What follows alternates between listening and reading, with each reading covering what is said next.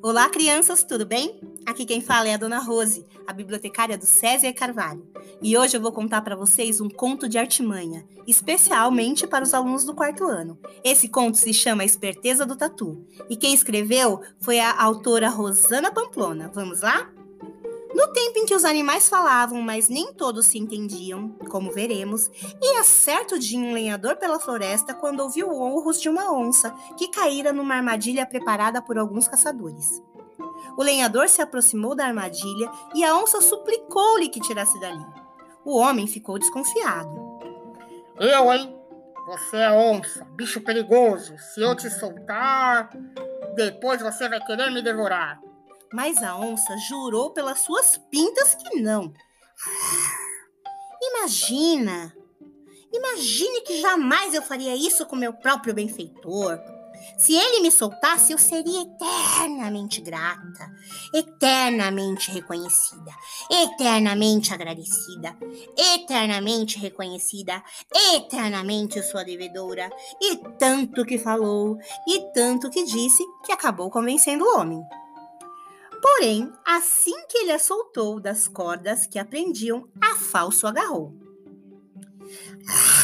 Sinto muito, meu amigo, mas estou faminta e você será o meu almoço. O quê? Bradou o lenhador. Você me prometeu! Jurou! E ainda me faz uma ingratidão dessas! Ingrato é o ser humano, filosofou a onça, pois não estraga a floresta que lhe dá vida? Eu sou apenas uma onça, animal que come carne, e como você sabe, estou seguindo os meus instintos. O lenhador argumentou. Naquele caso, quem tinha razão era ele, a ingrata era ela, e já não chegavam a um acordo.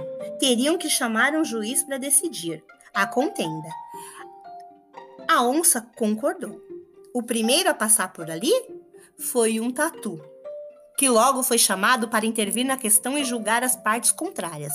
Ao ouvir o argumento dos dois, e depois decidiu. Não posso julgar um julgamento perfeitamente justo se não souber exatamente como é que a onça estava antes de ser solta. Por favor, senhora onça, queira voltar à sua posição na armadilha. A onça, distraída, caiu no logro. Voltou à armadilha e tornou-se novamente prisioneira. Vamos embora, disse o esperto tatu ao homem. Ela que suplique agora aos caçadores e aprenda que o bem não se paga com mal.